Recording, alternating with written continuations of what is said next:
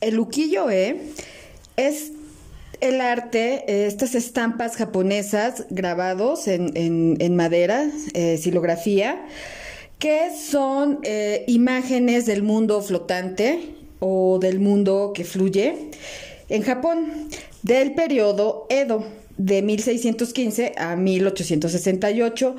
Hay que recordar que Japón queda aislado por su gusto 200 años porque, bueno, en 1543 pues habían llegado misioneros portugueses, españoles, principalmente, son los primeros contactos que, Japón tiene con otras culturas y empieza a haber mucha gente que se convierte al cristianismo. Entonces, bueno, pues los japoneses no quieren perder su cultura y por eso, bueno, pues a todos los extranjeros y cristianos les dicen bye, que les vaya bien, aquí no, no, no pueden estar, ¿no?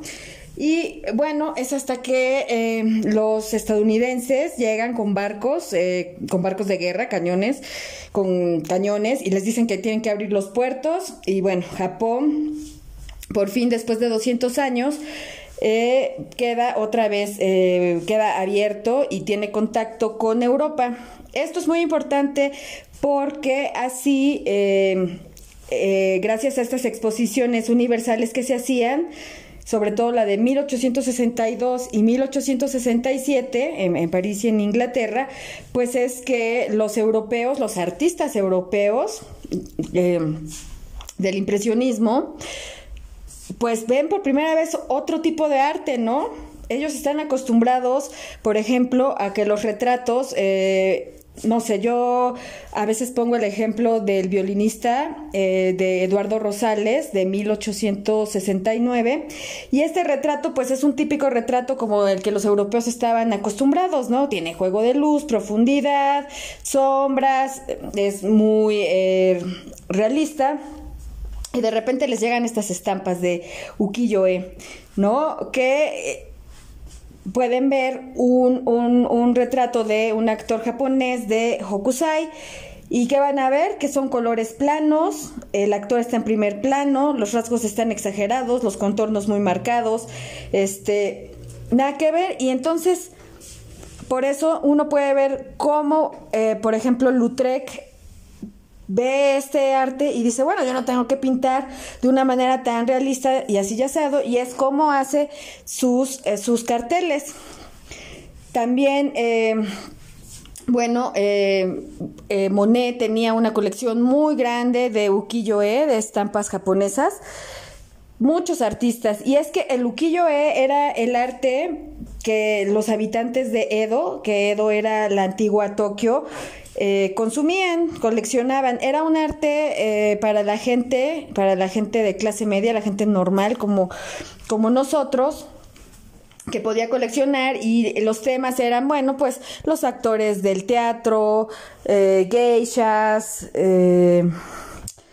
bailarinas, paisajes, en fin, o sea, un montón. Y al ser estampas, se, se pueden reproducir muchas veces y por eso era muy barato, o sea, de hecho no era considerado un arte así, no sé, mayor, ¿no? O sea, era, un, era algo barato que coleccionaba la gente, coleccionaban eh, las estampas de sus actores favoritos esta, eh, quizá la más famosa eh, obra de ukiyo-e, pues sí, es La Gran Ola de Hokusai, que pertenece a la serie de los 36, 36 eh, vistas del Monte Fuji.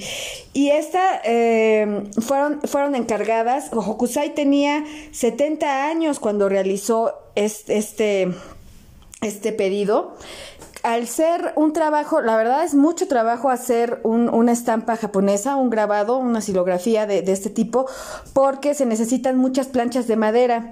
Entonces lo que hacía Hokusai era realmente hacer el dibujo y después eh, seguía el, grabador.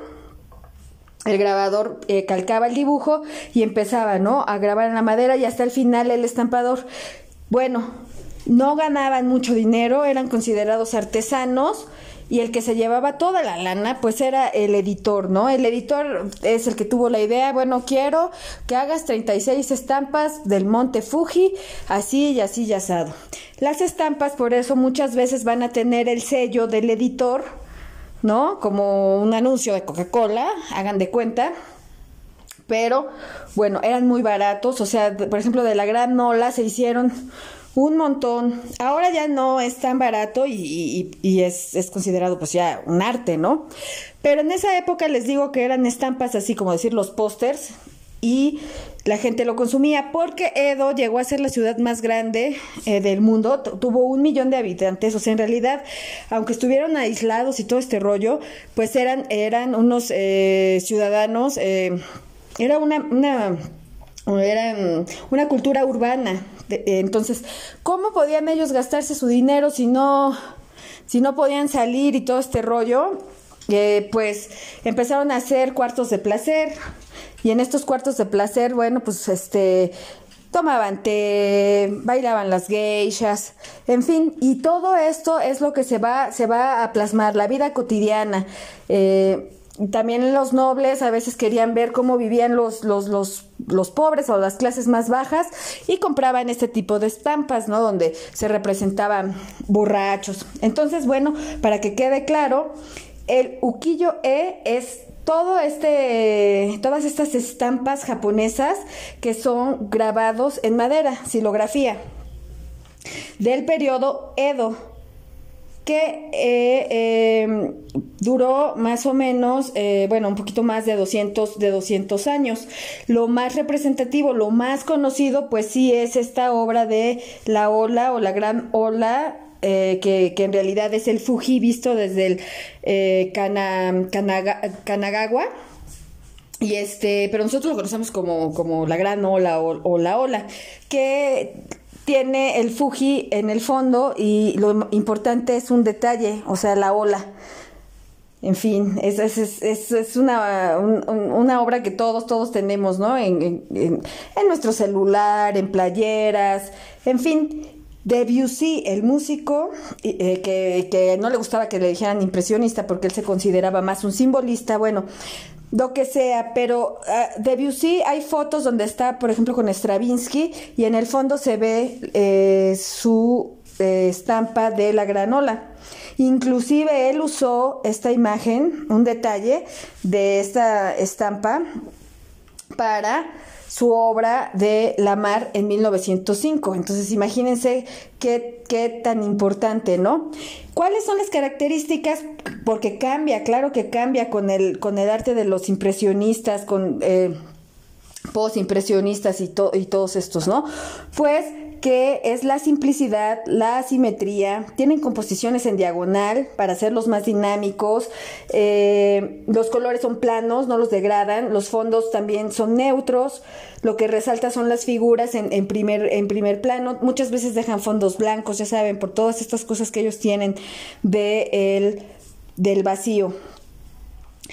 Entonces, bueno, pues esto es como lo más eh, a grandes rasgos, en breve, ahora sí que en breve, de eh, el ukiyo e, estampas grabados del periodo Edo y su principal, bueno, no hay varios, no, pero digamos el más el más conocido por esta obra de la gran ola es el artista Hokusai.